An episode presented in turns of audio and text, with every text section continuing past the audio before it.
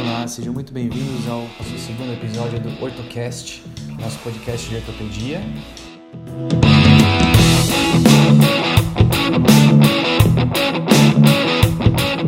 Meu nome é Davi Nordon, sou ortopedista infantil pelo Hospital das Clínicas da Universidade de São Paulo.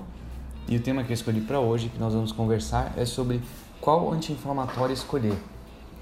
O tipo de anti-inflamatório é uma grande dúvida entre tanto os ortopedistas como os não ortopedistas.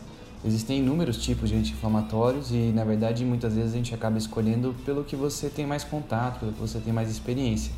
Mas você acaba não sabendo a respeito de efeitos colaterais, riscos e tudo mais.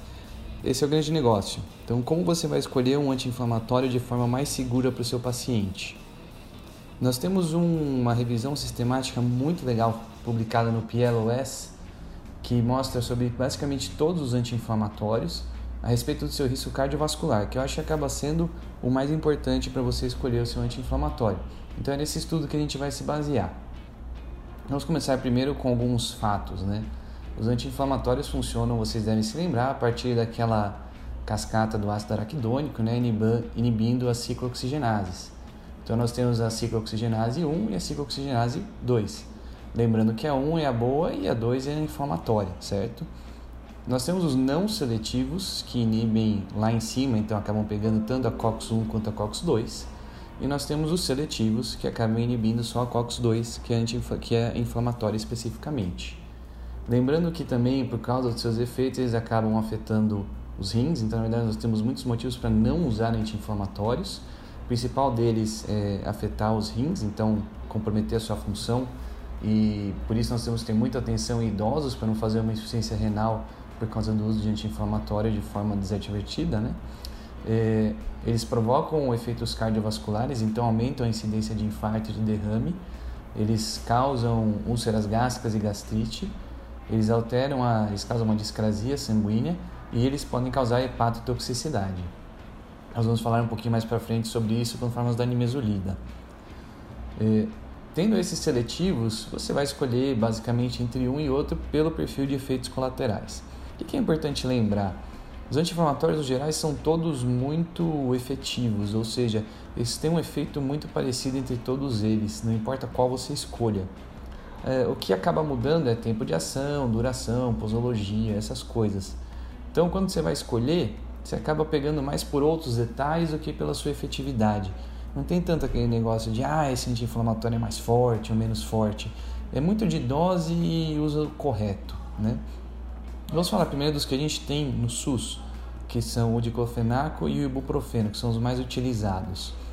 E nessa revisão sistemática que fizeram, mostraram que o diclofenaco, eu vou falar da conclusão da revisão sistemática, que é que o diclofenaco deveria ser tirado do mercado. Por quê? Porque ele é o anti-inflamatório com maior risco cardiovascular. Então, ele usando na dose que é adequada, que é mais que 100 miligramas, ou seja, é, os seus três comprimidos por dia, que é a dose que a gente deveria usar do diclofenaco, né?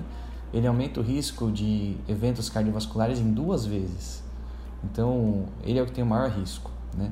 Na sequência dele vem o ibuprofeno, que também na dose mais interessante, que é acima de 1.200 miligramas, né? Lembrando que o ibuprofeno ele tem duas formas de utilização. Você pode usar ele como 900 miligramas de uma forma analgésica. Você pode usar ele a partir de 1.800 até 2.400 miligramas por dia, que é a forma anti-inflamatória. Eu pessoalmente não vejo vantagem em usar ibuprofeno como analgésico, uma vez que você pode usar de pirona, que é muito melhor e não tem esses riscos cardiovasculares que o ibuprofeno tem. De qualquer forma, na dose acima de 1200, o risco vai para 1,78 de eventos cardiovasculares. Enquanto na forma analgésica é 1,05, é baixo, mas ainda acho que não compensa em comparação com a dipirona, que é um analgésico melhor. Então esses dois são os anti-inflamatórios que têm maior risco.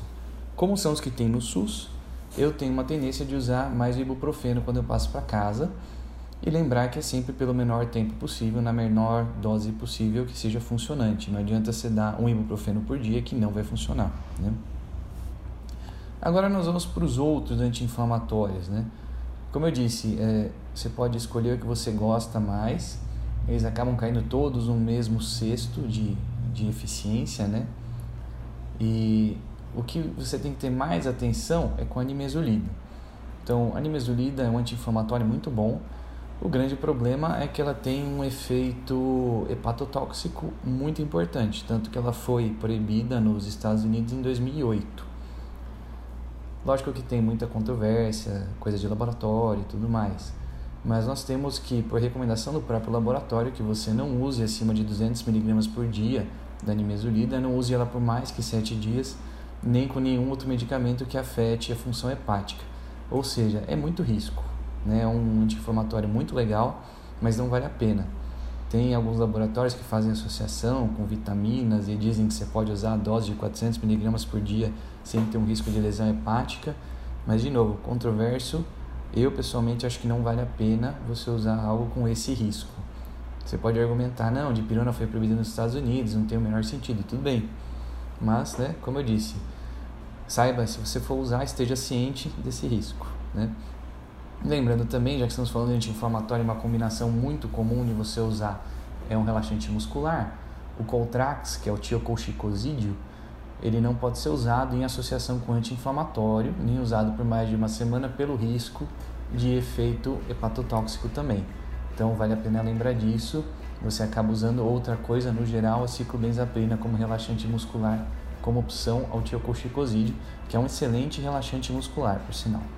Bom, falando de outros anti-inflamatórios, nós temos os efeitos, como eu disse, basicamente iguais, o perfil de risco estão lá na média, mas vamos para os que têm o melhor perfil de risco que são os coxibes e o naproxeno. Qual que é a grande vantagem dos coxibes? Eles são inibidores seletivos, então você não tem um risco de lesão, de fazer uma úlcera gástrica, né? Então são medicamentos que são de primeira escolha para quem já tem história de gastrite ou úlcera gástrica. O naproxeno, por outro lado, acabou virando o queridinho dos cardiologistas porque na maior parte dos levantamentos ele acaba tendo o risco, né, o perfil cardiovascular mais seguro qual que é a grande questão que nós temos nisso, né? A história dos coxibes começa lá atrás, com o primeiro coxib que foi lançado, o Rofecoxib, acabou tendo é, muitas complicações cardiovasculares, acabaram vendo que, por um efeito paradoxal, ele tinha um aumento do risco cardiovascular e o medicamento acabou sendo suspenso, né? Tanto que a gente não tem mais estudos com eles. Mas o que a gente tem agora é estudo com Celecoxib. E nós temos é, no levantamento, nessa revisão sistemática, que os dois aumentam o risco cardiovascular. Lógico que todo anti-inflamatório aumenta, não tem muito jeito, mas é, eles aumentam de uma forma muito pouco significativa. Então, você tem que o naproxeno aumenta nas pessoas de baixo risco cardiovascular, o naproxeno aumenta para 1,29 o risco cardiovascular e o celecoxib 1,16. Olha que interessante. Na, na população de alto risco, o coxib vai para 1,17 e o naproxeno vai para 1,23. Na verdade, quando você vai ver todo o levantamento comparativo, eles fazem uma comparação do naproxeno com o coxib, no caso o celecoxib, você vê que eles são basicamente empatados. Então, a diferença entre um e outro seria de 0,96 favorecendo o celecoxib, só que com intervalo de confiança de 0,81 a 1,13. Portanto, celecoxib e naproxeno nesta revisão sistemática são equivalentes. Só que na conclusão do estudo eles são bastante relutantes em afirmar que o celecoxib é melhor ou igual ao naproxeno, né? E aí nós temos um estudo muito interessante feito pela Pfizer, lógico que tem uma você tem que sempre lembrar que tem um certo conflito de interesse, porque a Pfizer que vende o celecoxib aqui, mas é um estudo muito bem feito com 24 mil pacientes que comparou efetivamente o uso do celecoxib, ele não é inferior ao naproxeno do ponto de vista cardiovascular. Qual que é o grande, o que é interessante nesse estudo em comparação com a revisão sistemática? Esse estudo da Pfizer efetivamente acompanhou pacientes usando essa medicação e anotou os seus efeitos cardiovasculares, né?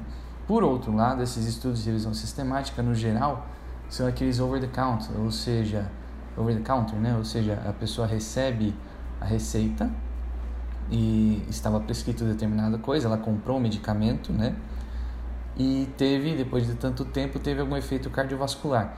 É complicado de saber se ela realmente usou o medicamento, quanto ela usou o medicamento, se ela estava usando o medicamento dela ou de outra pessoa. A maior parte dos estudos é feita assim, de forma populacional ou retrospectivo. Mas você não tem muitos estudos prospectivos que seguiram a pessoa que usou esse anti-inflamatório e foi ver. E aí que está um grande diferencial desse estudo da Pfizer, que mostrou, mostrou que ele é não inferior. Portanto, do ponto de vista cardiovascular, os dois melhores medicamentos que nós temos são o Celecoxib Segundo essa revisão sistemática, lembrando que tem outros coxibes por aí, é, o celecoxib e o, e o naproxeno. Qual que é o grande negócio? O naproxeno, dose de 500 mg, né, você pode usar duas vezes por dia, e o celecoxib também 200 mg por dia. Né? É, qual que é a diferença? É muito no preço. O naproxeno é muito mais barato que os coxibes. E quando você for usar, você pode falar, não, tudo bem, eu quero usar um é, não quero usar o, naproxeno, o, o celecoxib porque ele é muito caro. Você pode usar o naproxeno associado a um inibidor de bomba ou, o que é mais interessante do ponto de vista de custos também, são aqueles mais antigos, antistamínicos, como a ranitidina, né? que inibem também o, a lesão gástrica. Então vamos lá, vamos organizar o pensamento para ver qual é o melhor para você prescrever. Paciente sem risco, sem risco nenhum, você pode prescrever qual você quiser, com ressalvas para diclofenaco, um pouco de ressalva para ibuprofeno e muita ressalva para nimesulida, certo? Nos pacientes que já têm uma história de lesão renal, não prescreva de forma alguma.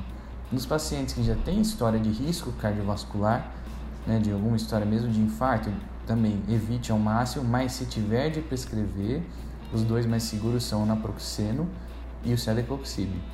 E por fim, se o paciente já tem história de úlcera gástrica, o mais seguro de todos é o celecoxib, embora isso seja equivalente a usar um outro anti-inflamatório com inibidor de bomba. E é isso, essas são as formas de escolher os seus anti-inflamatórios. Espero que tenham elucidado bastante a escolha de vocês. E se precisarem de alguma coisa, é só mandar perguntas. Um grande abraço a todos, até o nosso próximo episódio do OrtoCast.